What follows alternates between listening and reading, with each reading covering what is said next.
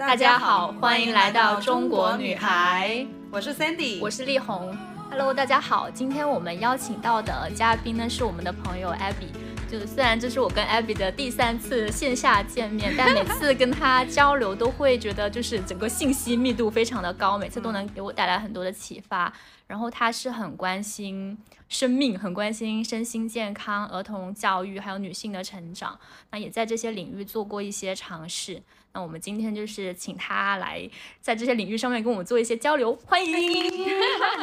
谢谢 Sandy，谢谢丽红，大家好，我是 Abby。嗯。要不我还我们还是请 Abby 简单的介绍一下自己吧，一个超级优秀的人。没有没有没有，我是呃很久以前就已经毕业了，然后我大学的时候学的是呃偏管理方向的，然后刚毕业的时候就做了一些比较传统大家喜欢的工作，比如说在外企做咨询，然后后来我在美国上完学之后呢，就。主要的这个呃后来的四五年的经历都在创业，包括说在美国的教育公司做在线的课程，然后回国也做了很多的这个在线教育以及线下儿童家庭游乐方向的创业的项目吧。所以我自己对于就是比如说儿童玩中学。呃，我们叫呃 edutainment，就是 education 加上 en entertainment，以及就是 playful learning，learning through play 这个领域是我自己觉得我是非常非常了解的。嗯，对。然后嗯，在过去的三年左右的时间吧，我主要还是从呃教育的这个板块往健康的这个方向去转。然后呃，非常重要的原因是，第一是这两个板块或者说这两个行业它都很有社会价值。然后我是非常希望我做的事情，不管是商业还是说非盈利的项目，都是跟这个创造价值有关的，且跟人是高度相关的。然后第二块的话，就是会看到说健康管理吧，就是说从你在感觉不舒服到你的就真正的去到医院，真的去找医生治疗中间的这个巨大的空间，其实呃是没有说特别好的发展起来的。我觉得这块有很大的机会，所以就是现在是在这个行业。呃，做一些小小的尝试吧。嗯嗯，好棒哦。对，然后 Abby 真的是一个就是很有条理的人，就是每次跟他聊，他都能一二三给你讲的很清楚。对，所以我现在又开始要让他总结一下，就是想想让你看看，就是用三个关键词描述一下你现在目前的一个就是人生的状态。嗯啊，这个这个这个问题之前没有预料到，想想哦。人生的状态，我会觉得现在是一个呃 transition 的一个阶段吧，就还在过渡期。然后第二的话，我觉得也是一个嗯充满了机遇的时期。然后第三的话是，我会觉得是不确定性。嗯嗯，为啥觉得不确定性呢？嗯，因为我会觉得，虽然说我是很想要做健康管理这一块的，然后但是这块的话，其实它就是大家看起来可能都是说 OK 有机会，但是呢，它中间就是机会有很多机会，但是没有做起来，就说明它有很多的挑战嘛。那就看我的能力和我的这个热情，怎么样去把我认为正确的东西、正确的能提供价值的项目给它交付出来、落地出来。嗯，对，对，其实就是。我就说到健康管理，因为我就觉得其实你现在这个转变还挺大的。就之前，因为他做的工作其实都是，就是。怎么讲呢？就是偏那种宏观可能会更多一些，但是你实际上去落地开店就会很很多细节，对，去到一线了，对，所以也很想听一下你讲这个经历，还有你就刚刚讲到说落地会有很多困难，就大概是会有哪一些？这个很有意思，那我就先给各位听众补充一下背景。我现在其实是在深圳有经呃经营两家普拉提馆，然后刚才丽红说的这个。嗯，就跟过去很不一样。其实，因为我过去更多的时候是在做一些偏战略啊，然后偏管理类型的，就更多是一个知识型工作者吧。然后就是画很多 PPT 嘛，大家都知道。然后，然后现开店的话，其实。嗯，首先开店的原因就刚刚也有提到，因为我觉得这个行业很有机会。但与此同时的话，我也是想从一个非常非常小的点去做。那当时做这个决策，首先肯定是看了市场，因为我们切的这个品类是精品健身的品类嘛。然后如果说去看欧美的一些发展情况的话，会觉得这个品类它的它是还有很高的这个发展的空间的。然后第二的话，还是因为我自己。非常非常的感兴趣，因为我是大概有十年的这种规律运动的基础和习惯，所以我会觉得说这个事情我还是有一点壁垒吧，就是发言权，对对对对，认知很深，对是是认知很深，就是因为有有很多时候，就是大家都会说，当你不知道你想要做什么时候，你就去看你每天在什么事情上花很多时间嘛。那我可能就是花很多时间在运动上，然后会花很多时间在研究一些营养方面的事情，所以我是一个很。很认真在生活的人，对，然后，然后刚刚丽红说到的转变，其实第一就是说，我不知道就是听众当中有没有做投资或者是做咨询或者其他 professional service 的朋友，就是你有没有一种感觉，就是你说到你听别人在做运营的时候，你就特别想要去做一下运营。我就是我之前是就是这个。这个感觉吧，因为其实，嗯，我我有在企业做战略管理和战略运营的工作嘛，但其实作为战略人员去接触业务，或者是就是打引号的指导业务的时候，你讲的东西其实是非常空的。你的业务人员会讲说啊，你凭什么指导我干这个东西？对对对，所以我我会我会觉得说啊，会做业务的人也太酷了吧？就是其实我们也知道，就是开始做这个事情的时候。嗯，会知道做运营，它可能会有很多 dirty work，但是。嗯，我自己人生的一个信条是，我会选择那条比较难的工作，因为就就是如果说你一直是做原来的事情的话，一直往上做，可能好像这个道路它就是很明确的嘛。但是我没有做过运营，我没有经历过说把一个事情从零到一干起来，然后我就想要尝试一下，就大概是这样的一个心路历程。嗯嗯，那你开店过程中遇到哪些糟心事了？好想听啊！这个太有意思，因为我们在去年就是呃过大年，就春节的前一天，大概是初二十八或者初二十九，就是我我们回家之前嘛，我跟我合伙人，我合伙人是之前是投行的背景，做 IPO 的，然后你很难想象我们两个人会做这个搭配，好有趣啊！做开开店这个事情，然后我们俩我们俩就在复盘说去年的事情嘛，我们我们的项目就是第一家店是在二零二二年的五月份开的，所以到现在大概就是一年多一点的。时间，然后在今年的三呃三四月份的时候开了第二家店嘛，因为中间就是疫情风控嘛，所以也没有按照预期说呃多开一些店，但整体就是当时复盘的时候，我我就有个很强烈的感觉，就是觉得去年一年发生了太多太多的事情，就是我不知道大家有没有读过那个就是呃。A C A 十六 G 的那个创始人，他写那个《创业维艰》那本书，然后他就说到说什么过去，呃，回望过去创创业的日子，然后可能是多少多少天吧，就几千天这样，可能只有三天是风平浪静的，其他的日子都是举步维艰。其实我们就是这种感觉，因为可能说以前觉得自己是做战略或者做咨询的，还开店这个事情嘛，应该是很简单的，但是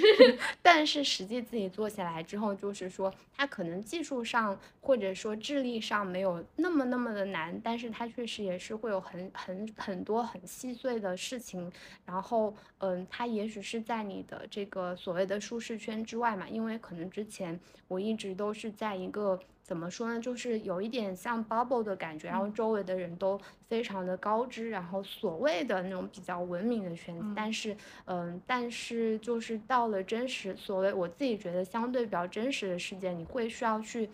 跟很多各种各样的人去打交道，然后包括说你怎么选址，怎么怎么去嗯签合同，啊对，消防其实还比较简单，怎么签合同，然后呃装修，还有就是。呃，就就各种呃，对对对，获客呀，然后等等等吧，就是其中有太多太多的细节需要做。当然，就是呃，我们这开这。这两家店的过程当中，我们其实所有的事情都是自己做的，就是包括说门店的一些呃小的设计和一些不管是采购还是装修。那如果说你请了设计公司帮你去做所有的事情，且你还有工程人员的话，那那那就没有那么多很小的事情了。对，那都是钱呢，都是成本了。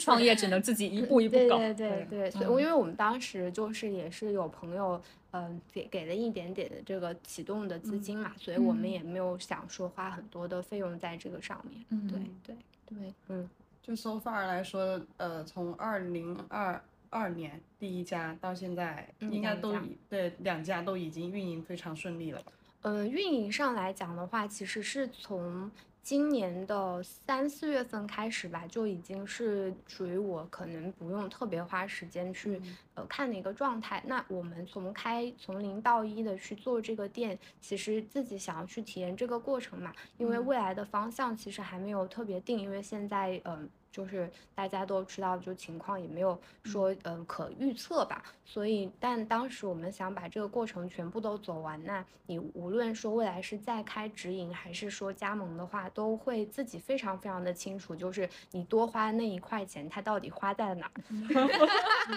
然后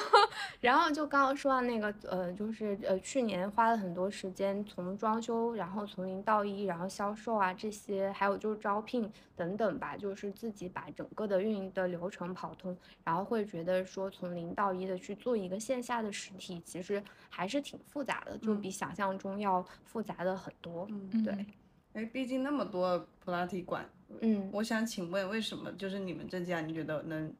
脱颖而出呢？嗯嗯嗯，其实这个问题是个非常好的问题。我投资人的 实实际上是没有的，就是我我只能说从壁垒的这个角度来讲的话，因为呃我们当时觉得可能有壁垒，是我们看的更多的是海外的模式。那这个也是如果说听众里面呃有对这个行业感兴趣的话，我是期待跟大家有更深刻的交流。这个也是我一个很就是很重要的一个 lessons learned 吧。我们看很多。海外的项目，你会发现他们其实更接近那个，就是像超级星星这个模式，就海外的普拉提馆。呃，分为可以分为大概两种嘛，一种是个人定制的，就是你有什么问题，我们就是针对性解 决。对，针对性解决。国内就要一人一管嘛，然后能够规模性扩大的话，它更多的是不是传统普拉提尔模式，而是偏功能性的训练、肌肉性的训练。那我们看的更多的是后面的这一种。那那我就能看到它的课程的标准化呀，包括说它在品牌方面的势能嘛。因为我自己之前是在教育公司做。做了比较久的呃内容的管理，包括说战略这些，所以我会觉得说我在课程标准化和课程设计这些方面会有更多的。嗯，我觉得吧，我还是会有一些优势，然后且在品牌打造上，包括说呃设计感呀这些，就还会有一些溢价。当时是这样考虑的，但其实现实 run 下来呢，会发现这就是有会有很强的水土不服的问题，因为我们也发现了国内呃就是不在深圳有一些连锁品牌，他们就想做这种标准化的团课，但实际上。呃，接受度是有限的，所以呢，就是目前 run 下来的情况，我能够，我不能够保证说我这个品牌它以后能够扩张到什么程度，但是我我现在能够保证的是，第一是我的获客的漏斗是会比其他的品牌要好很多，就通过整体的精细化的运营和运营人员的这个管理和培训，然后嗯，我们线上获客的能力基本上是是非常 OK 的，然后第第二个点的话是对于老师的。这个品质的承诺吧，就是因为我知道这个，如果大家有了解的话，其实这个行业的人员是参差不齐的。但我们这边面老师的话，就是面的非常非常严格。我大概，呃，可能说面试二十个老师，最后进来的话，可能可能能有一个吧，就是这种程度。所以呢，我们发展很大的一个瓶颈，实际上是在于说我没有足够多的，我认为。呃，足够好的老师，当然这个也是跟行业很新有关，因为普拉提大家也能看得到，可能是在过去的三年左右的时间里面，它一夜之间就火起来，包括说今年，呃，就就是深圳可能就开了不知道几百家的普拉提馆吧。那我们坚持的就是说，我要用用最好的老师，我可能场地没有很 fancy，然后因为我们要跑模型，就是我场地是不大的，然后装修也是没有那么 fancy，要在这些方面去节约成本，但是。我们对老师的，不管是说福利还是说。呃，管理上来讲的话，我们还是非常的尊重他们，然后也期待说能够从能够把我们自己的这个理念通过我们的教练传递给学员。嗯，那呃，我我之前两天我还有一个朋友跟我反馈，就是他在另一个健身房跟我们的一个会员就认识了，然后我们那个会员就就有跟他讨论说，为什么买我们家的课，是因为我们家不销售，就不硬销 售，因为我们其实就是销售这块的话。管的没有那么就没有很佛系，但是也没有非常的强势吧，因为我会觉得说普拉提它是一个所谓其实没有特别说那种真的效果见效很强，不像你就是撸铁，就是比如今天练完，明天就就感觉很酸痛的那种感觉嘛。所以它本身的用户的这个认知会更高一些。且因为我前端的这个 social media 这个板块，就是我做了很多的。普拉提的科普，所以我吸引过来的用户本身呢，他自己也是非常的看重本质的，是这种客户。那我们也希望说，你更认可的是我们的专业，我们教练能够给你带来的这个身体上的改善，就大概会是这样。嗯，可以浅讲一下普拉提适合什么人群，或者他们就是。它能带来什么好处吗？说不定我们的听众朋友可以 现在进入广告时间，对，去那可以体验一下。对，其实这个这个三你问这个问题就非常好，但是非常难，因为普拉提它真的就是一个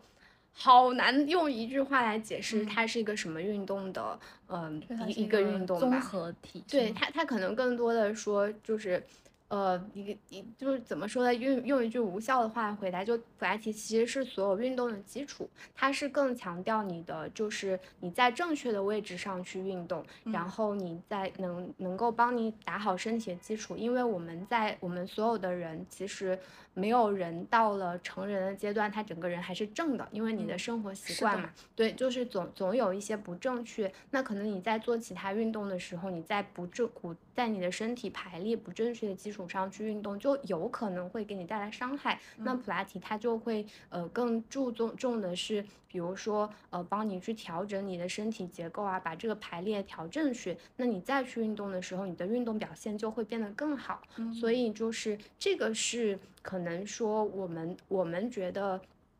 一个很重要的点吧。当然，就是说市场上的呃更好卖的点是。比如说，它能够帮助你去做产后修复啊，然后且就是练普拉提的话，因为它对于这个肌肉的紧致和拉长会有更多的效果嘛，所以它其实是更适合亚洲女性的审美的，因为很多人是不想要把自己练得很大块儿。那么就是呃，比如说你会看到普拉提特别火的地方，就是像韩国、新加坡什么的。那现在就是国内也是非常的火嘛。我觉得就是说我我其实是不排斥说用什么样的方式卖出去，你只要。不用去，不要去过度承诺。那我们自己知道我们是在做什么样的事情就可以了。因为像我们教练也会很清楚，你在一开始的时候就是假设说过度科普的话，有可能就会造成你的用户觉得我想要的 你你给不了我，对你给不了我，那他可能就流失了，那就你就没有机会再去教育他，也没有机会去给他提供正确的价值。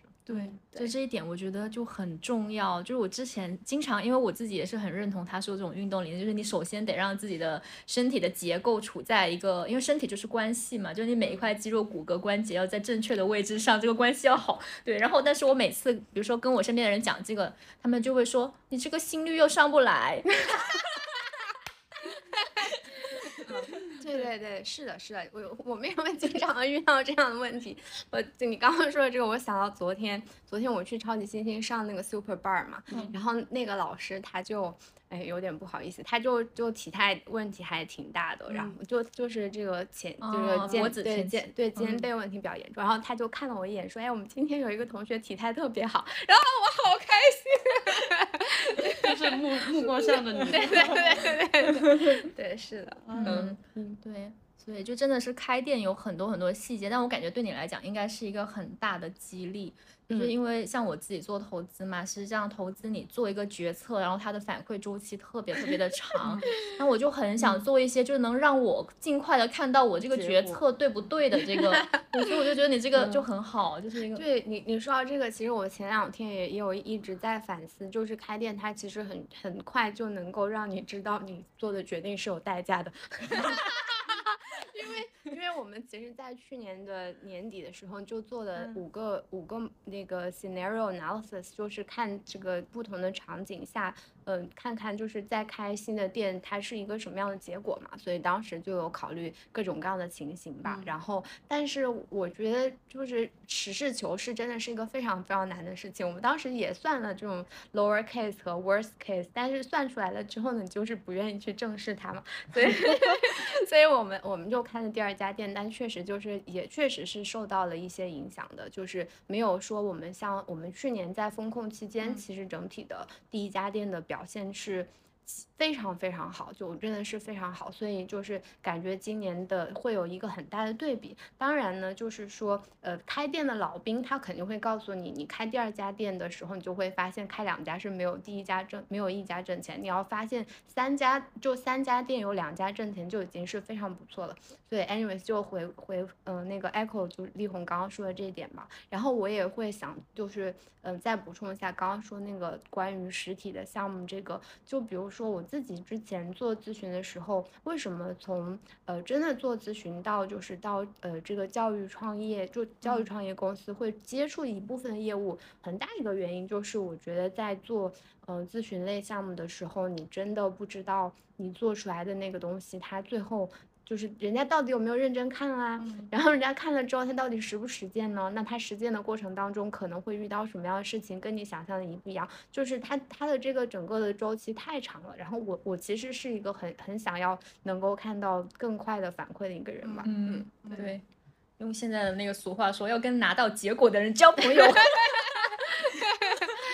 是 是，嗯，你觉得你刚刚这个想法也是出于一点？是你想证明你的 proposal 是是 work 的，所以你这一次想把你自己的这个，就也算创这个业，可以这样理解吗？嗯，其实我是一直都很想要，就是创业的，就是一直想要把一个真的东西做出来的。嗯然后，所以，嗯，这个这两个店其实是我的一个很小的尝试吧，因为我会觉得。嗯，在往如果是做很大的项目的话，它可能说成本也会比较高，周期也比较长嘛。然后我我对健康管理就是健康这块感兴趣的话，就是我会觉得这是一个很好的很小的切入点吧。然后大家也跟大家科普一下，就是所谓的我。我觉得健康就是 wellness，然后或者是叫 holistic wellness，就整合健康。其实它是在呃世界卫生组织它是有定义的，就是它是有各种层面的健康，比如说包括呃像身体健康，就是 physical 的这种物理的身体健康。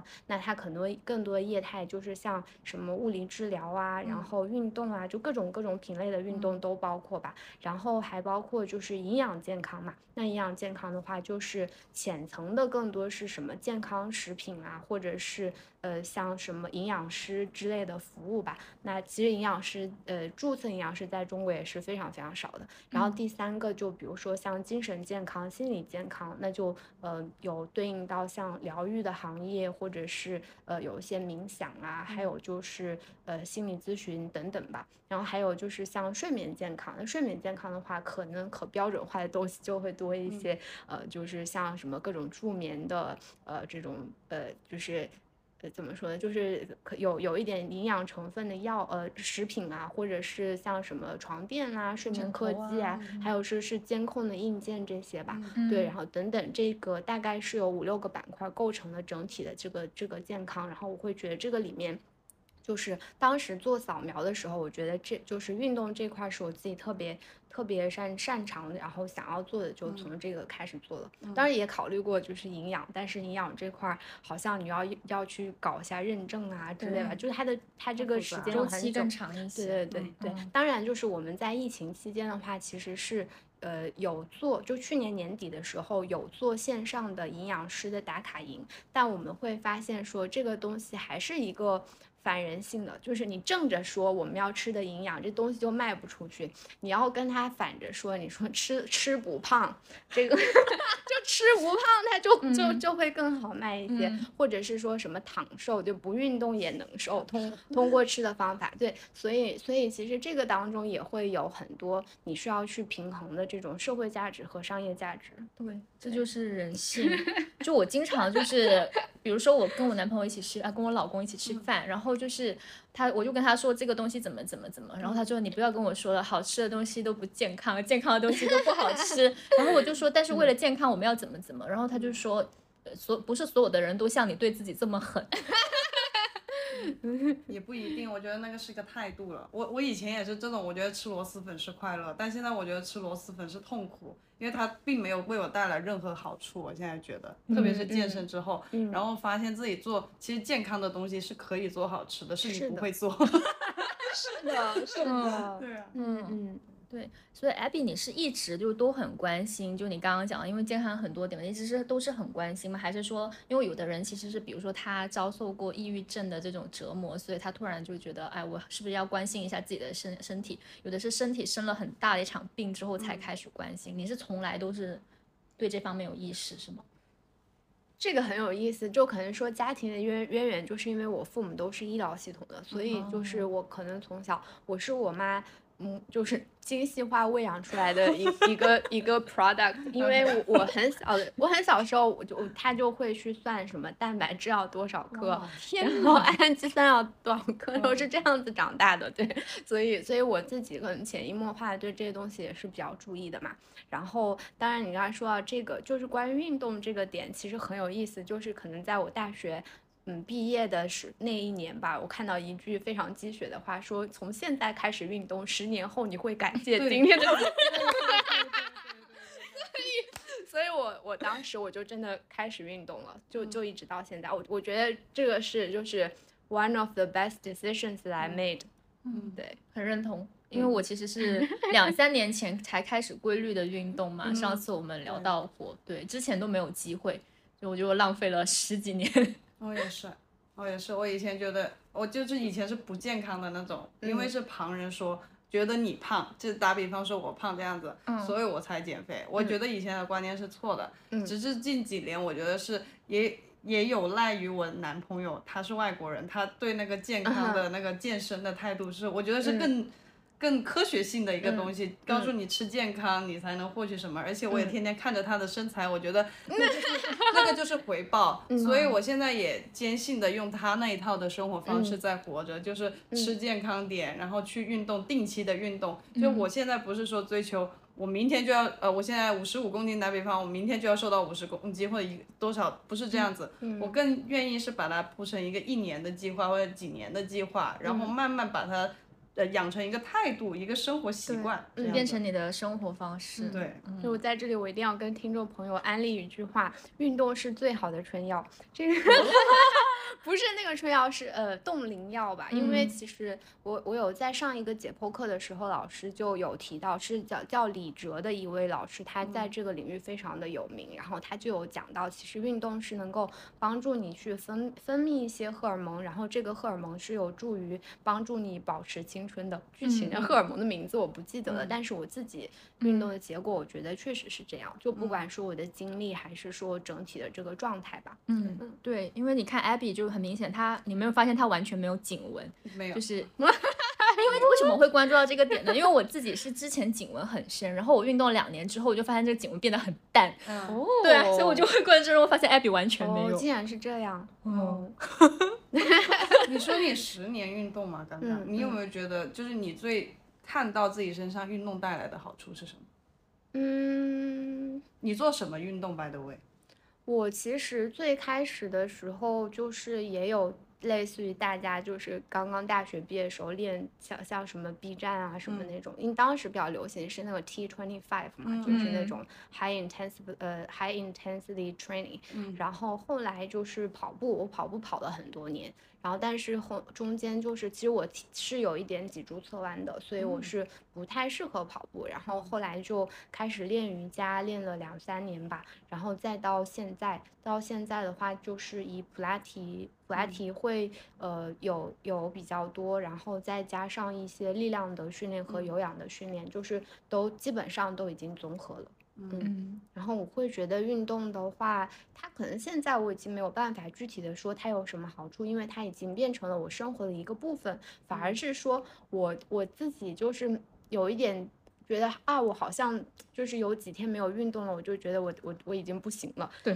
我也是，觉得好难受啊。因为为什么呢？因为我的我是去年十二月份阳了之后，就是我的新冠的后遗症。相对来说比较严重，因为我的我一运动就是连续大概有两三个月，就是我一运动，我的心就非常的慌，所以我在我就是在那个两三个月之内都没怎么运动嘛，所以对我这个过去十年来说，已经是一个非常长没有运动的时间了，我就觉得自己快要崩溃了，就然后会发现自己的精力变差了很多，嗯，对，嗯，对。然后对于就是没有还暂时还没有运动习惯的人，其实我觉得最好的开始的方式就选一个你能够坚持下去的，其实都不用在乎它有没有用，是你散步都比你坐着好呀。对对啊，对对，这个这个点很有意思，串一下台，就是我我的一个朋友，他在他他的台叫做好久不见，然后他在台里就他他他们都是嗯就做咨询的人比较多吧，然后他那个台中就是采访了一个另外一个朋友，他叫 Steven，大家感兴趣可以听一听。Steven 就提到一个方法，就是他是嗯去年因为呃他是香港人嘛，所以他隔离的比较多，然后就没有办法 regular 的去他的 gym，然后他就嗯在坚持每天就是做俯卧撑，然后每天可能加多几个嘛。然后我就是呃因为我前段这几个月就出差也是非常非常的多，然后我就学习了他的方法。当然我的诉求不是俯卧撑了，就是我我是想要练马甲线嘛，所以我就开始卷腹，就我第一天的时候可能卷十个，然后每天加五个，然后我就我现在就有了马甲线，然后很开心，然后我也会觉得说这个这个方法非常好，就是嗯它的核心就是嗯你你不要给自己借口就是停止吧，因为。呃，比如说我有的时候真的很不想做，比就比如说前前一段时间吧，我应该是呃那一天我应该要做七十个，然后我就很很不想坚持，然后我就想说那那不行，我就做十个吧，所以十个就是一分钟不到嘛，所以我就把那十个做完了，所以当时我会觉得说啊，我还是坚持了，就这种感觉其实非常好，所以我觉得大家如果是想要运动的话，其实真的就是不是不是说今天我马上就要买一个几万块的课，然后。就更多的是说你怎么先把第一周坚持过去，然后第二周坚持过去，然后就会有正反馈。嗯嗯，对，嗯，确实是这样。嗯，哎，我们来聊聊 Abby 个人吧。对，其实可能大家都不知道，Abby 其实是个超级学霸。就他是人大和哈佛毕业的，反正就是都是我考不上的学校。对，然后其实我就很想知道，说你是不是从小到大都是别人口，就是可能我爸爸妈妈的口中那种别人家的孩子？你看 Abby 怎么这么厉害，就类似这种人设。嗯，是吧？对，但但也没啥，就呃，我我其实没有，不是那种一直都考得很好的孩子，我其实是那种运气特别好的孩子，就是我我一直都不是第一名，然后但是可能最后最后考试关键时候，对关键时候就相对运气比较好的那种人，对。嗯那你会觉得这个人设会对你有有一些影响，或者是有不好吗？因为我自己是，虽然我成绩不好啊，但是我就就是，其实我可能真的，但是就是我是那种很乖乖女的那种形象，可能我父母对我也是这么一个人设，可能从小到大都是这么一个人设。然后我之前是不太敢做坏事儿，就我想做，但我不太敢做。然后我想骂人，我也不太敢骂。对，就是这么，就这几年才慢慢的去转变。对，所以我就很想知道说，你这种有没有一些就是这些人设在限制着你？嗯，我会觉得就是像在，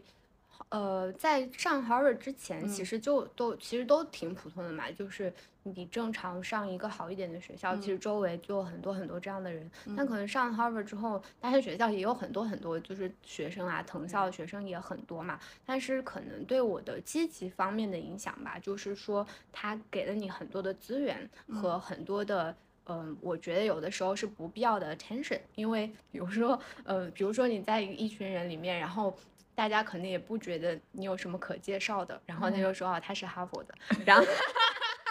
然后所以，然后所以可能有的人就会觉觉心里面给你打一个标签吧，然后，呃，但但是好处就是说，可能你有了一些 attention，然后也会有一些，嗯，就是不管是什么类型的支持，那这个的话。呃，会让我好像做一些事情的时候，相对来讲就会顺利一些喽。就是对，然后当然就是，嗯，我觉得这个身份它有的时候也会是一种，嗯，也不能叫枷锁吧，更多的是说。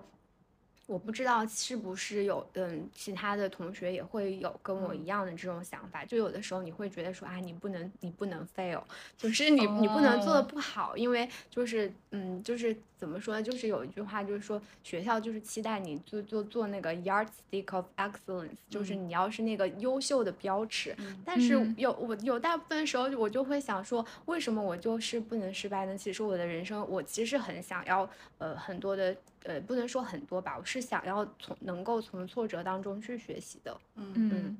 对。不过反正开实体店应该挫折 不过 各种被坑啊。其实有点让我有点有点心疼的感觉，就是 就是我是这样，我以前也是念书不咋地哦，就是就换句话说，就是父母不会给你 too much 的 expectation，OK，就是你考砸了。那就考砸了呗，你你就是本来就这样，但是你像你刚刚说，就是你很怕 fail 别人，你现在还会有这个感觉吗？我觉得，我觉得 yes and no 吧，可能说，嗯。就是挫折，或者是有什么事情做不好，我自己是完全是 OK 的，是我是可以接受的，因为我我更就是相信硅谷那一套东西，就是你 fail fast 嘛，就 fail fast，然后你就可以 learn fast 这这种感觉的。但是我其实没有跟我父母聊过这些，所以我不是特别确定，就是他们他们能接受到什么程度。对，哎，那这样说你会更在意同才，就或者是父母还是什么人？嗯，基于你刚刚说你定义的那个 fail，嗯，我其实不是特别呃期待，就不是特别在意别人对我是怎么看的，因为如果我在意别人对我怎么看，那我就继续在大公司分析的工作，分析做做分析的工作嘛。但其实我自己觉得说，我知道我做这个事情是为什么就够了。嗯，哇，他的眼神好坚定啊，他的眼眼眼睛里面有光的，所以我每次跟他聊就觉得嗯。力量满满，虽然他很瘦，就是很很很看着很很很娇小，对对，但是很有力量。嗯，对。然后还有一个问题就是想跟你讨论的，就是因为我是感觉今年就去年开始吧。就很多朋友会想说移民啊，或者是说换城市，包括我有好几个朋友也从跟你一样从北京到深圳这边来生活，然后因为你生活过的城市很多嘛，所以就想听听你在这个过程中的一些心路历程啊，或者说你判断一个城市是不是适合自己的一些方法。嗯嗯，我觉得可能说当时我是呃，首先我其实是在北京大概工作和生活了工呃学习加工作。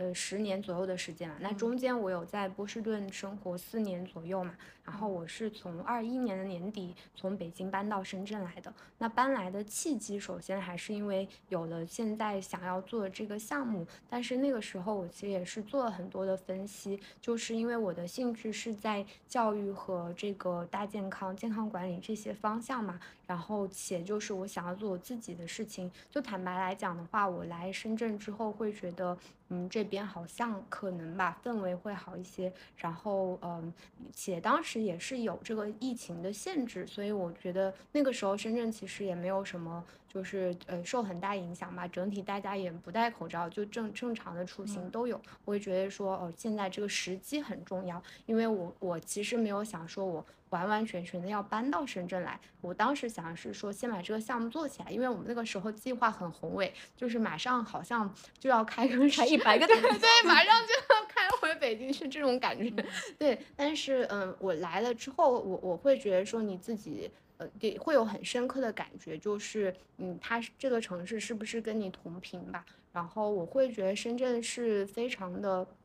就是。怎么说呢？所有的东西它都很很，你只要按规则走就可以了。然后这个这个让我觉得很舒适，然后也会觉得效率很高。那我自己就是那种很重视效率，然后我希望所有事情就是哎呀赶紧就是往前推进。我这个性格的人，我所以我会觉得说，第一就是也要看你自己的这个性格嘛，然后性格和你想要做的事情这块儿还是蛮重要的。当然就是之前我生活在波士顿的话，我自己也是很喜欢波士顿的。我觉得波士顿。顿的呃，不管是人才密度啊，还是说各种做事情的方式，呃，都是都都都会会让我呃想要长期待下去。嗯嗯，对，所以还是看跟自己是不是契合。嗯，当然就是我是比较理理想主义的，所以我也没有太去看什么房价啦。然后因为当时没有把咨询公司那一套放进来，因为当时我我来的时候嘛，就是嗯，其实我我父母有有就是看深圳房价，我们也有被深圳的房价吓到，因为嗯，比如说那个时候嘛，两千万的话，在北京你可以买一个。几乎准豪宅了，但是你在深圳，你就只能买一个很正常的，就是普通人家，对对，普通人家住的房子。我觉得这个差距还是蛮大的。但是，嗯，怎么说呢？我觉得有的时候也是一个感性加理性的一个结合吧。因为如果所有东西都是呃套用模板去分析的话，可能人生就没有很多的饭了。嗯，是的，突然间想到，就是你现在做的事情，就简直是在最卷的地方做的最 chill 的事情啊！是是是是是，对，深圳需要你。刚刚你说这个就很有意思，就是我因为我上周有参加一个大健康类的讨论的活动嘛，然后我就跟大家交流说，嗯，那我们如果是想要做这种不管是疗愈呀还是心理健康事情，那深圳行吗？因为我觉得大家在深圳都没有时间去放松，然后然后其中就有一位很就是在这个领域还蛮成功的一个姐姐，她就说，呃，其实可能你表面上看起来大家都没有很多时间，但但正说明说大家压力真的都非常非常的大。对对，我也有好几个在这个就是这种所谓的可能。不是能马上有经济产出的行业在做，对，然后他们就都是抱着深圳需要我，深圳人民需要我的这种心态在做，对，就是使命感。对，刚刚你们说到这个，就是嗯，其实就一个是大的市场反馈来看的话，实际上中国特别卷的普拉提市场不在深圳，就是实际上是在嗯上海、杭州和广州。为什么呢？因为这几个地方的人他的可支配收入会更高，且他的时间很多。就是像深圳的话，其实。实，嗯，很多人就尤其是嗯正就是要上班的人的话，他其实没有那么多的时间，所以运动的话，他没有就是运动，其实尤其是像普拉提的话，我觉得它其实真的是一个奢侈品，因为它的呃价格高，且就是你需要有时间嘛，然后然后且其实真正你能运动的话，你需要另外一个我叫它自律自由，因为在一个人他特别特别忙的时候，他你你更容易想要去吃甜的东西，吃不健康的东西，你更想要摆烂，你是。没有那个精神上的自律自由的，对，这是大的市场端的一个反馈。然后，嗯，刚刚丽红说啊，就是我们其实，呃，就说，嗯，觉得朋友说那个深圳需要你嘛，就是我，我有的时候在有遇到很多困难的时候，我合伙人就让我赶紧看用户反馈，因为因为用户会给我们很积极的反馈，就是说感谢你们，就是嗯，把普拉提这个运动带给大家呀什么的，然后。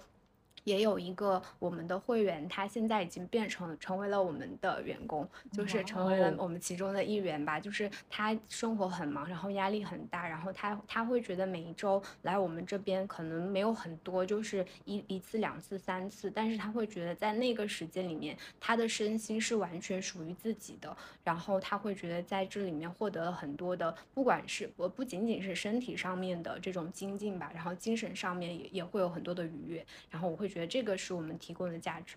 嗯嗯，就给另外一种生活方式的选择，嗯嗯，对。然后我又开始想问，我不知道为什么，就是艾每次我跟艾比聊天，我都想很问他一些很深刻的问题。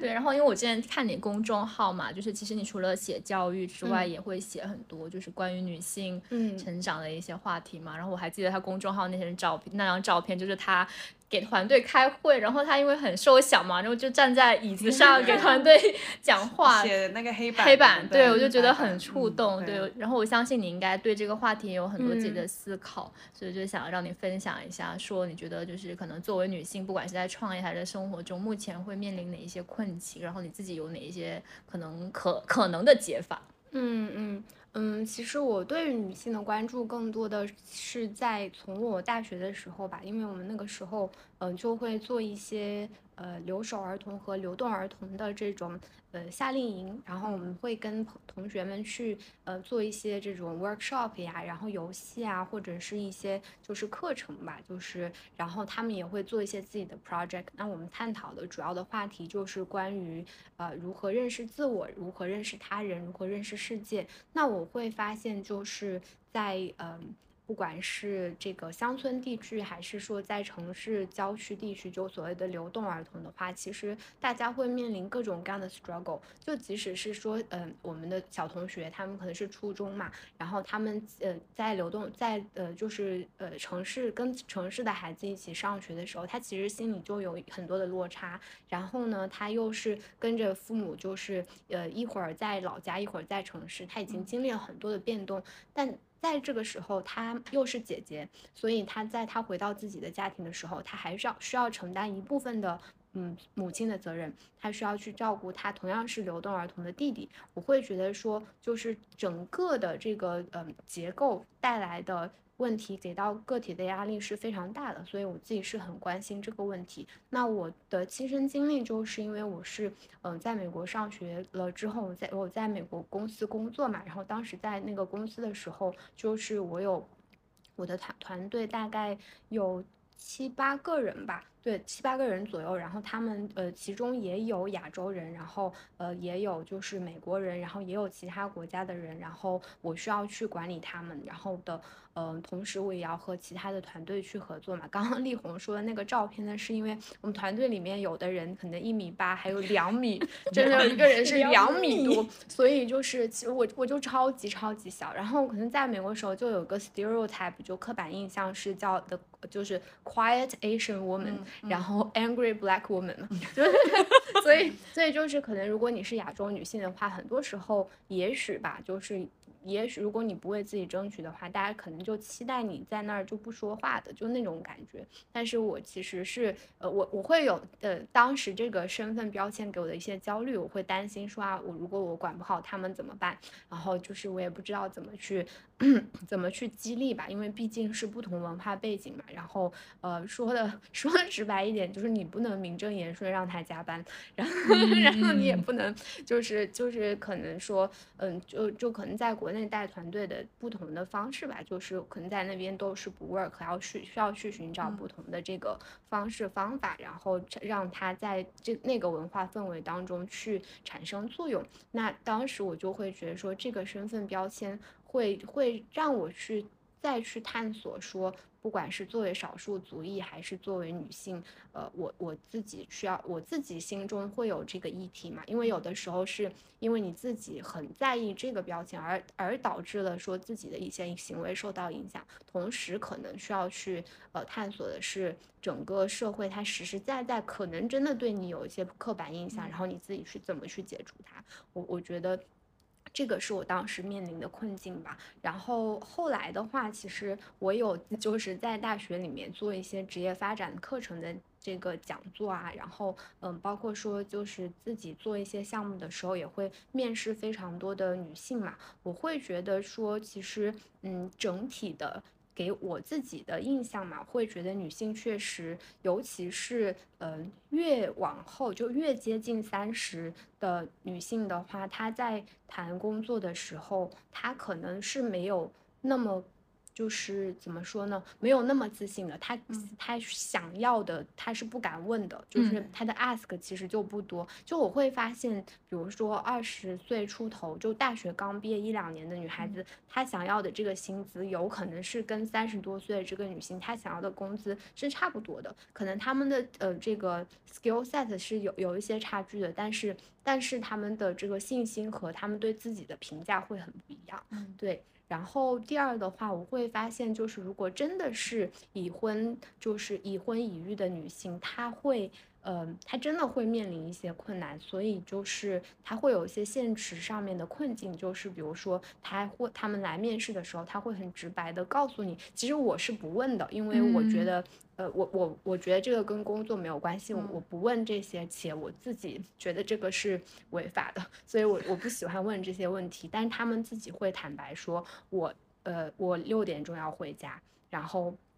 就是包括说我我周末是一定不能工作的这些嘛。然后我会觉得说，有的时候你自己这个就有一点像我刚刚说，其实自己对自己有一定的这种呃。限制了你自己在想自己都不能做，且就是有有没有可能是说你自己在自己的家庭当中没有去 negotiate 一个自己能够事业上更多的这个发展的空间？但是我不是说鼓励大家一定要去为了加班 而跟家人去争吵了。对，嗯，对，对，嗯。就有时候这个问题，我觉得就很敏感，因为我就会发现，其实就不同的人站在不同的角度，他会有不同的想法。因为你从就创始人或者老板，尤其是在呃中国这个环境里面，他会说，哎，我如果公司有几个人突然间怀孕生孩子。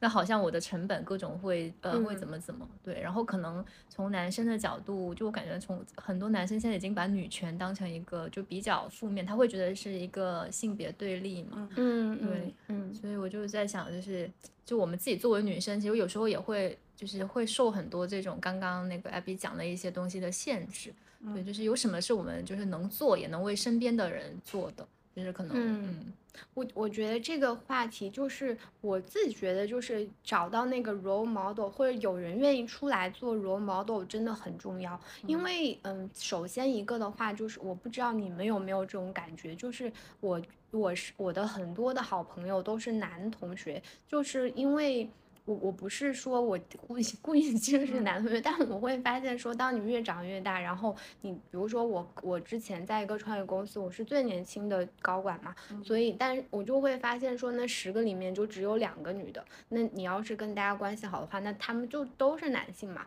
然后包括说创业也是，我周围其实很多朋友，可能大家出来嗯、呃聚会啊什么的，好像整体吧都是男性的占大多数。那我会觉得说，在一个女性，不管是说你是企业家，还是呃在公司里面就是正常的呃就在公司里面上班的话，你你有没有一个 role model？你你当中会遇到很多很很细小，但是也许很重要的问题，是没有人告诉你怎么回答的。就好像我刚刚举的例子，就是如果说面试的时候，你你你遇到这样的问题，你应该怎么更好的去谈判，然后更好为自己去控呃去去有这样的空间。那那你怎么样去找到这个答案呢？那我们是去看小红书，还是去看知乎？就是有没有一个真 真正的就是就真正的。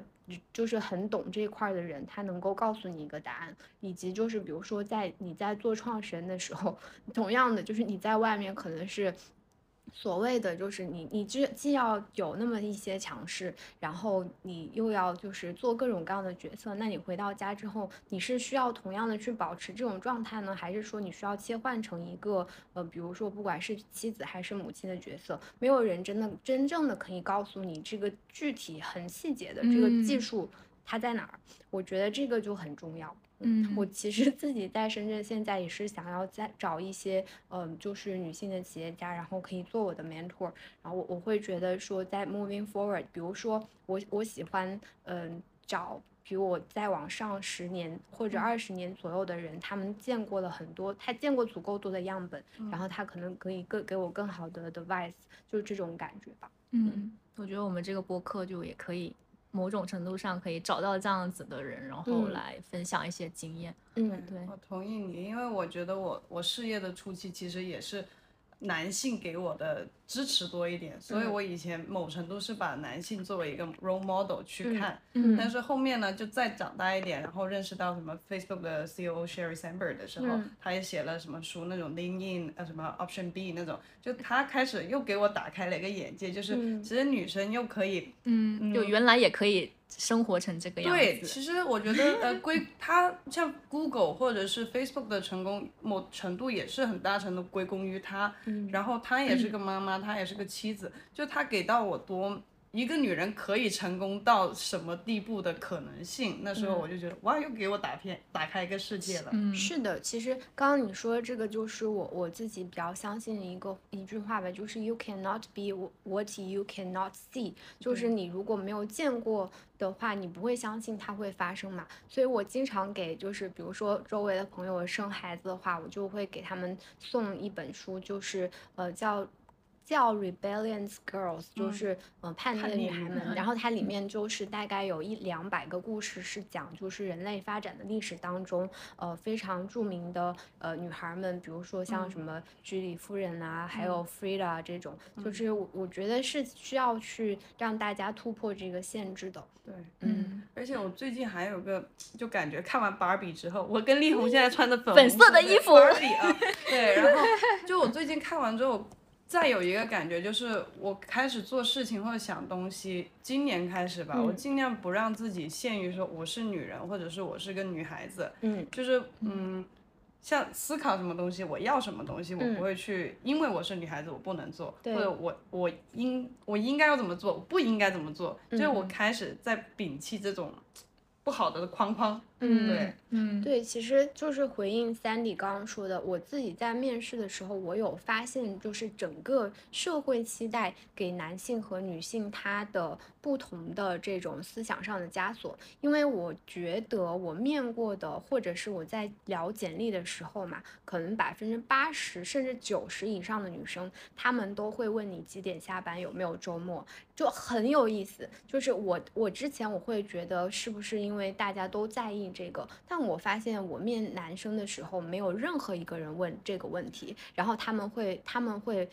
更主动的说能不能多给我排一点班，或者嗯。是说呃其他的吧，就是能够让他所谓的积极向上上进的这个部分。所以我后面我就跟我的朋友，他是这个呃劳动经济学和职业发展这个领域的教授嘛，我就在想说，是不是因为期社会期待男孩子就是挣钱养家加班，它是一个正常的事情，然后社会期待女孩子，包括说有一些粉粉红税嘛，就是你周末要过得 fancy，然后你要有 work life balance，、所以导致大家就会问你这个问题。对我有时候会觉得很很可惜的。嗯嗯嗯，对对，就是大家其实首先都是人，然后才是有性别。嗯但确实就是我觉得就是你你生活在这个社会上很难不被影响啊，嗯就嗯是潜移默化。对，只能是说你自己去觉知到这个影响，然后慢慢的去改变一些行为。嗯嗯嗯，是的。对，那我突然你刚刚谈到 rebellion girls，我想突然间突发奇想，你做过最叛逆的事情是什么？你认为的最叛逆？好像没有做过什么特别叛逆的事情吧，就没有做过特别不能接受的事情。嗯，哦，你认为叛逆是不被接接受？的，不是我，我不知道就不叛逆是什么。嗯嗯嗯，或许都做了，其实只是他的 definition 比较广。对你做过叛逆的事情吗？有一个了，悄悄的说，希望我妈别听到。就是我二十岁去美国的时候，就嗯实习完，我觉得我想记录下来嘛，然后就听了三十分钟的歌，一首 rap，然后呢，rap 完之后我就去纹身了，然后纹在胸部旁边，就是这个，哦就是嗯其实一方面又是为了纪念，但是一方面为啥要纹在那儿呢？就是不报不被妈妈看到嘛。啊嗯，过到现在，其实我妈应该还不知道，她只要不听就不知道。对，屏蔽她。对，所以我会觉得这个是叛逆，但是我会感激自己有做这个事情。首先我我也没伤风败俗，什么也没伤害别人，嗯他在我身上，只不过可能我妈妈的社会价值观是不 OK 的东西，但是对我来说。我真的很感谢我当时做了，因为它嗯也是增加我自信心的一部分，就是嗯哦，我有主动权在我自己身上，以及嗯去做决定。对对嗯对嗯对。对，我就是太久没做过叛逆的事情，我现在也是跟 Abby 一样，我不知道怎么定义叛逆。你俩明天去纹个花臂吧。贴一个可以。对我突然又想起一个很有意思的话题，就不在我们的大纲里面。对，因为我每次见 Abby，我发现她跟我一样都是不化妆的人。嗯我不知道你是所有场合大部分都不化妆，还是还是因为跟我见面不化妆？我觉得可能是在呃，maybe 不不上班以后吧，不上班以后就不化妆了，很久没有上班了也，所以也没嗯不怎么化妆吧。嗯那你不会就是有那种就是好像不化妆会有一定的心理负担那种感觉？因为我是差不多这两年来，嗯就两年前开始不嗯化妆，不化妆了。就之前还是会化妆，然后一开始不化妆的时候，我其实心里还是有点 慌，就觉得嗯好像就比如说气色不好，或者别人见到我会不会怎么怎么对。嗯但我现在就彻底放飞了自我。你这么说，我感觉还好诶，因为我身边不化妆的人还蛮多的，嗯，就哪哪怕可能在咨询公司做高管也不化妆的人也有。对哦，看来是我的圈子不对。没有没有，就是我我觉得可能还是说我自己对这块儿没有特别多的这个就是 self conscious 吧，所以就就也许是我过的那个阶段。嗯，对，因为我就发现我很多身边的朋友，他们是能从化妆里面得到很多快乐。嗯就我今天跟我的朋友出去玩，然后他可以花一个小时教我怎么化妆，当然我没有学会，但他就他就很快乐，但是我发现我就没有办法在这里面获得、嗯获得到乐趣。嗯，我是我是手残，我是没有办法，本来画的也不好。我也是手残。嗯嗯嗯，嗯，是的。对。艾比，那你自己有就是那种呃，可能离得比较远的那种女性的 model 呢？就是你可能比较呃喜欢的，或者是你会去让觉得她给你力量的。so far 好像已经没有了，曾经有过是吗？是阶段性。嗯，没有什么特别明确的吧。我觉得，嗯，对我我有看过一些就是传记，也不能叫传记，就类似于像 Lin In 啊，或者是 Michelle Obama 也写过一些。然后，嗯，其他的。哦，还有还有一些吧，但我自己觉得，因为我是学跑 political science 的，我就非常知道这些故事讲出来它是怎么讲出来的，所以对对对，我会觉得每个人他一定都会有自己的至暗时刻，然后他也会有你可能可以看到的高光时刻，但自己就是自己嘛，最后还是落脚到你是谁，你想要做什么样的事情。嗯，我太同意你了。嗯，我。二十岁的 role model 是邓文迪。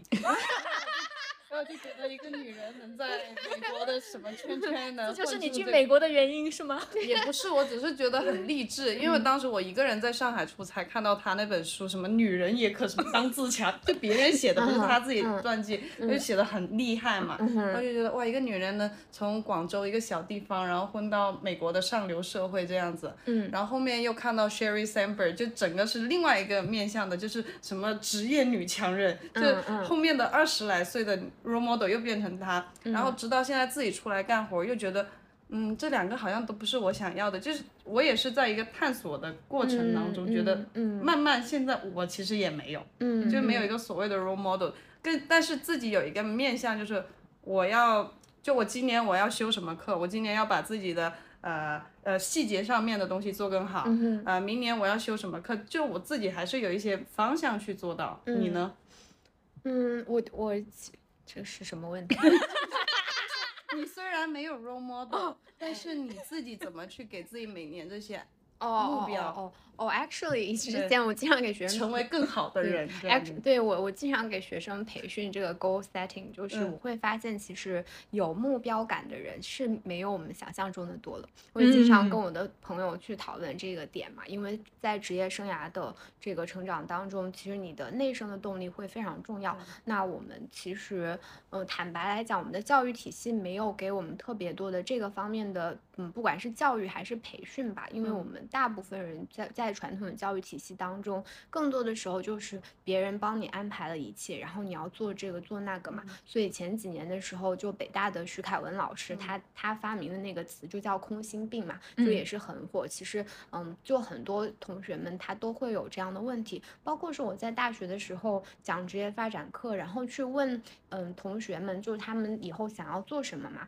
你会发现你多问几个 why，他就。没有办法再回答。比如说，我觉得百分之八九十的孩子都是说：“哎，老师，我想做投，我要我想进投行，我想进咨询。”然后你再问为啥呀？然后你知道投行和咨询做什么的吗？然后他可能就已经答不上来了。但他已经，他如果说知道了，你再问他为什么呀？他可能说这个道路可能更广阔，或是 whatever。然后你再问他为什么，他可能就没有，真的是没有那个内生的动力，包括说你自己喜欢什么，然后这些都会需要非常多的引导。嗯嗯，然后呃对，然后刚刚刚讲的这个 goal setting，我我其实是一个内生动力非常强的人，所以我就我会定很多的计划。然后我之前有有给同学们介绍一本书，叫《圆梦笔记本》，那个哦不是叫记事本圆梦吧，就是是一个日本人写的，很很老很老以前的书。反正它大概的意思就是说，你你需要把你想做的事情都嗯就是规划好，比如说五年之后是什么，然后你就倒推现在呃现在要做什么事情嘛。但我会发现说。自从创业以后就没有什么，你你还能计划一年的时间，计划几个月就很好了。对，计划计划三十，我们一般是做三个月的计划，就是可能一年的话就是只能说定个方向，三个月的话就是这三个月的计划能按你想象的发生就已经非常的不错了。对，对我我想补充刚才说那个。就是刚刚说那个女性那个点，就是其实呃，我现在更多关心的是每一个普通人他的他在日常生活中的各种各样的 struggle，因为你会发现，就是每一个人他在生活当中都会有很有趣的事情发生。当我开始就是开那个普拉提馆的时候嘛，我有读到一个广州的一个教授，他很有意思，他是他有一本书叫《中国女生女呃中国女性健身什么什么》，就一本社会学的书。然后他在社会学加人类学的书，他在那本书里面就有嗯讲到不同的女性，她在这个健身当中的呃 struggle，然后呃或者是一些动力，包括说有的人她可能是有很长的这个 eating disorder。呃，厌食啊等等方面问题，还有的人是就是减肥强迫，然后他就就需要一直健身，健身上瘾，还有一些人可能真的是从健身当中获得了快乐，所以我会觉得说每一个个体他的人生的经历都都是很值得我们去嗯去认真的对待吧。嗯，那你所以接下来几年的 goal 是啥？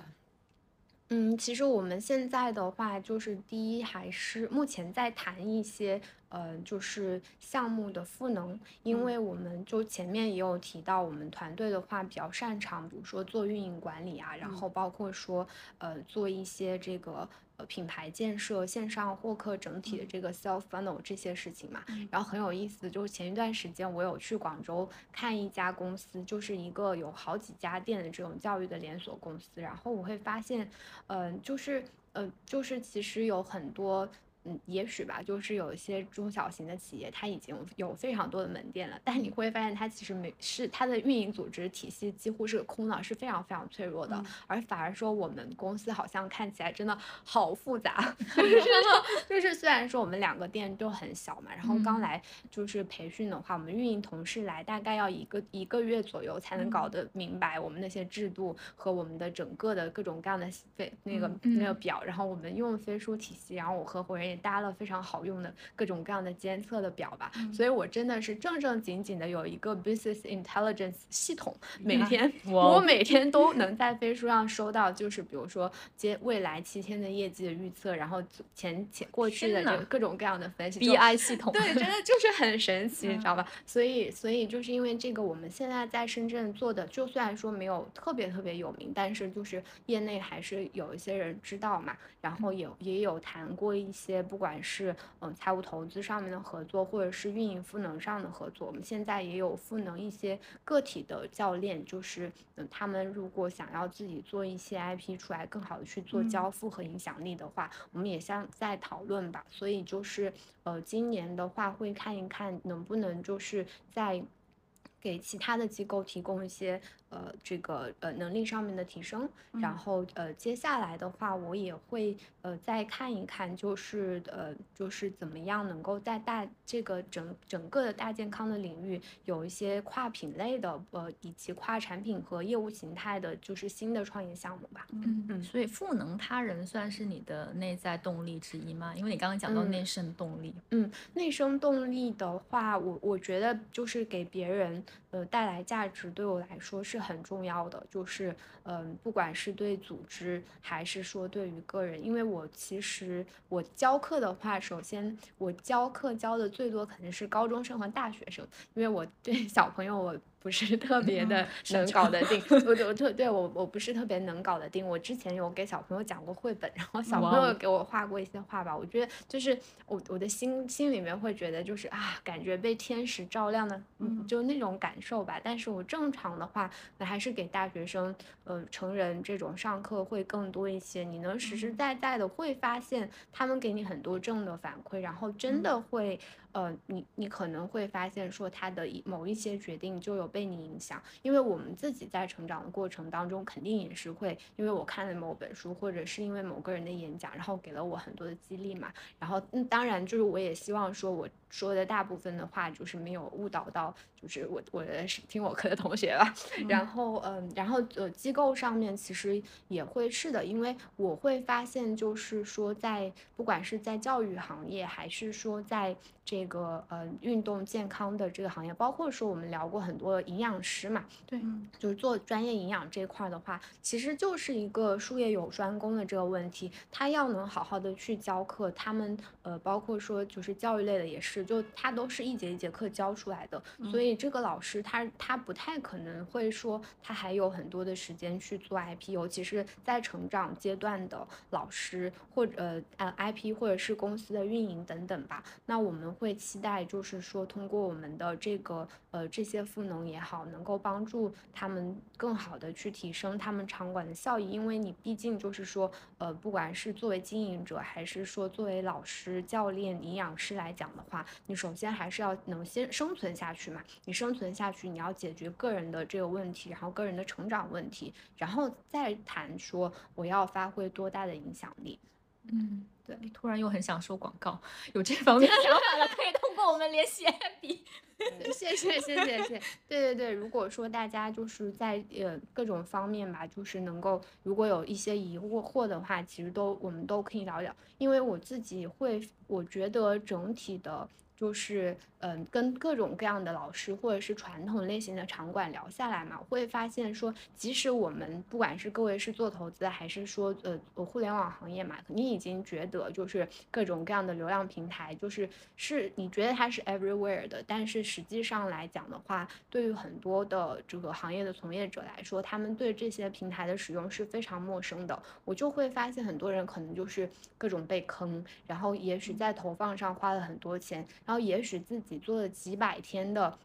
拍了几百天片的视频，然后输出，但是都没有什么效果，然后可能就会觉得说，OK，这个平台对我来说没有用。但是实际上来讲，也许是因为你没有避到那个坑，然后呃，我我会觉得这种就是会很可惜。嗯嗯，对。感觉你做这个事情，可能就是接触到的人就会比之前更广阔一些，就会感觉是不是会发现，就是不是所有的人都拥有你有的优势。嗯，对，上一次我在也是串台，就是在另一个播客的时候，就 是他有问到，就是呃，我我自己有很多的感悟嘛，然后我会觉得说，嗯，整体在实业的这个运营当中吧，意识到自己的 entitlement 其实还是很重要的。嗯，但我我还 OK 了，因为很多朋友都会问，就是。尤其是我所谓的那种比较 entitled 的朋友，就是他们会觉得说，你现在干这个事情吧，它又不能规模化，然后又不能标准化，然后这个天花板这么低，然后你为什么要做这个事情？但实际上，嗯，就是所有的这些改变吧，就是它不是，尤其是人和人之间的这个事情，它很难说我真的能够通过一个标准化的东西来实现。就所谓的，你比如说就是教育吧，就教育这个事情，就。能够标准化的是培训，它其实是 training 或者是是 tutoring，它是可能可以标被标准化的，但是教育它是一个。教育其实跟培训还是两件事情，它就是一个更一对一的一个人和人之间直接的这个链接嘛。那其实，嗯，在真正好的这种健康的产品当中，其实一对一也是很很重要的。那它就是注定了说它很难被标准化。那所以对我们来说，很重要的就是你怎么样去赋能这一个一个的小的机构，包括说现在国内流行叫一人一管嘛，就你怎么去赋能它这个单独的管。其实如果说你让这些就是个体的教练，他能够在他你帮他去解决获客问题，你让他有更多的这个不管是经济资源还是时间资源去上更好的培训课程，那他就有更好的更好的这个价值可以提供到他的客户，他不用再去担心说他上课的时候他去他需要去担心说我今天大众点评嗯就分数降了之类的吧，就是所以所以我会觉得这个是呃慢的，但是能够希望在这个非标的市场上面做到呃。就是找到一个更有影响力的事情。嗯嗯嗯，OK。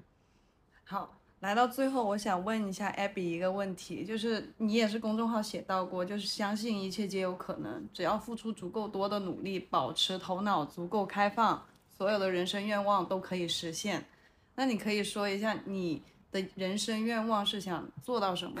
达到什么样的状态吗？我现在看这个话，我觉得可能是我写的吗？对，我觉得这个话太年轻了，可能是很久以前写的吧。嗯，我我觉得可能说，首先第一，我自己是挺。怎么说呢？因为我也有看一些佛学东西嘛，然后也我会觉得人生确实本身它是客观来讲，它没有太多的意义。就是你想嘛，就是过去这个几亿年了，人类就是那么其中的一点点，然后但你自己的意义是你人生的意义是你自己赋予给他，你想要给他什么样意义？所以我自己我的愿望就是说，能够期待做我自己想要做的事情吧。就虽然说我也知道我创造的价值，它可能也只有那么一点点，然后以及就是说，最后也许从拉长了整个终极上面来讲的话，我创造这个东西它也是虚无缥缈的。但我是期待我能够，呃，当比如说我七十岁或者是九十岁的时候回望人生，我觉得我的人生。是精彩或者不精彩的，但是我至少是我自己写的这个剧本，然后我自己把它演完了。嗯，我又开始思考了。我觉得每次都给我好多启发，然后我又回去想想想想想。但是我真的今天很强烈感觉，我觉得你是一个教育者，你也是一个领导者。嗯，就是我觉得他是我最喜欢交的那类朋友，就是真正关心生命的人。就是有的人其实他。不关心这些东西，就也不关，更更不关心其他人。对，但他是真的关心生命的人。对，因为我我之前有了解过哈佛的那个什么校训还是什么的，就是它的价值其实就是希望培养更多的人出来贡献这个社会，就是把这个社会做得更好。我觉得你完全把你学校的校训做到了，因为从你今天就短短的一个多小时的分享，我。我觉得从从你以前做的做教育那部分，然后其实之前看你公众号还提到一些之前汶川地震的一些附件的那些东西，我觉得你你一方面就是你真的有身体力行，想把这个世界或者把你身边能做到的东西变得更好。再来，您刚刚说也是想赋能一些人，这个就是我我好像二十岁出头也是看了一本书，就是说。呃，好的领导者是像做领头羊一样，但是他不会把任何人一个任何一个人落下，而是把赋能他们一起做更好，其实是赋能的角色。所以我就觉得我今天，呃，我看到 Abby，我也是第二次见到他嘛，那我对他的理解，我会把他标签为，我不会把他标签为一个呃哈佛女孩子这么简单，我觉得太浅白了，叫她哈佛女孩子这样子，太浅白了。那个我会觉得你是一个。Entrepreneur for sure，然后 leader，然后还有一个 educator，对，嗯。 对，其实就刚刚回应 Sandy 说的两点吧。第一就是说，其实从学校来讲的话，我们经常也会开玩笑，就是这个，就是说有两个人在一起的时候，你会很明显的感觉到他是 Harvard，他是 MIT 或者是其他学校，因为可能我觉得这个也是很学校洗脑给你洗脑的一种负担吧，就是他会期待说你好像你就应该有 leadership，然后他选拔你的时候也会看你的 leadership experience。但我有的时候我我就会有点不爽。那我觉得我我。我我觉得我没有想要去立的什么事情，我想做好我自己，然后呃，其实也是 OK 的嘛。But anyways 吧，就是这个学校的气质还是会蛮明显的，就是体现在每一个学生，你真的跟每个人打交道，你会发现他他们都很明显是这种特质吧。嗯。然后呃，刚刚说到就是呃这个社会价值嘛，其实我在上本科的时候就是。呃，也是我的一个师姐，就是她开始把这个呃社会企业，就社会创业 （social entrepreneurship） 就是呃 slash social enterprise 这个概念，就是有一点像她引进了中国的大学生当中吧。所以我在呃就是刚入学的时候，可能二十岁不到的时候吧，我们就一直在呃中国的各就是国内各种各样的学校里面推广这个概念，就是包括说呃邀请一些呃社会企业的呃企业家呀，包括。说一些相关的组织去给学生们去做做讲座，或者是做培训，然后也会做这种呃社会创新创业的大赛。然后我本人其实当时在二零一三年的时候写了呃国内第一个就是关于社会企业的这种呃。整个行业的这种案例的分析，然后当时也是发了 paper，所以我我但是后来其实就是这个 idea 在我心中是有很很深的影响的，包括是我现在我当时的那个老师，他还在做就是社会创业呃创业家和影响力投资相关的事情嘛，然后我自己是没有在呃就是完全的做这个事情的，但是我会觉得在那个时间点吧，就二零一三年会觉得有点早，然后。那个时候其实可能都没有开始全民创业嘛，且我也是，嗯呃，进入工作之后会感觉就是呃一个人他能够把他的企业就是玩的这赚了，就是呃能够让他的企业不管是不是就是 for pro social 还是不 pro social，他能把这个闭环跑通就已经非常不错了。但他同时还要能创造社会价值是很难的一件事情，所以后面我就没有特别的参与了嘛。但是在我自己的呃这个创业的选择当中，我还是。会蛮倾向于做这个事情，因为其实之前也有一些嗯其他的项目，比如说什么做酒的呀，然后我不是说做酒不好吧，就是说更更让我自己觉得说价值感没有那么强的呃项目的话，我其实就没有想去参与了。嗯嗯。好呀，那我们今天就先聊到这里。我感觉我 下次还想邀请艾比，就是有那种意犹未尽，但是时间又到了那种感觉。我们都陷入沉思了。对，说了好几点，我都要再回去想一想。对，回去做笔记，然后想一想。谢谢，谢谢艾比，好呀，今天来到我们，谢谢艾比，谢谢大家，拜拜，拜拜。大家可以在 Show Note 找到我们的微信，添加我们，期待可以看到你哦。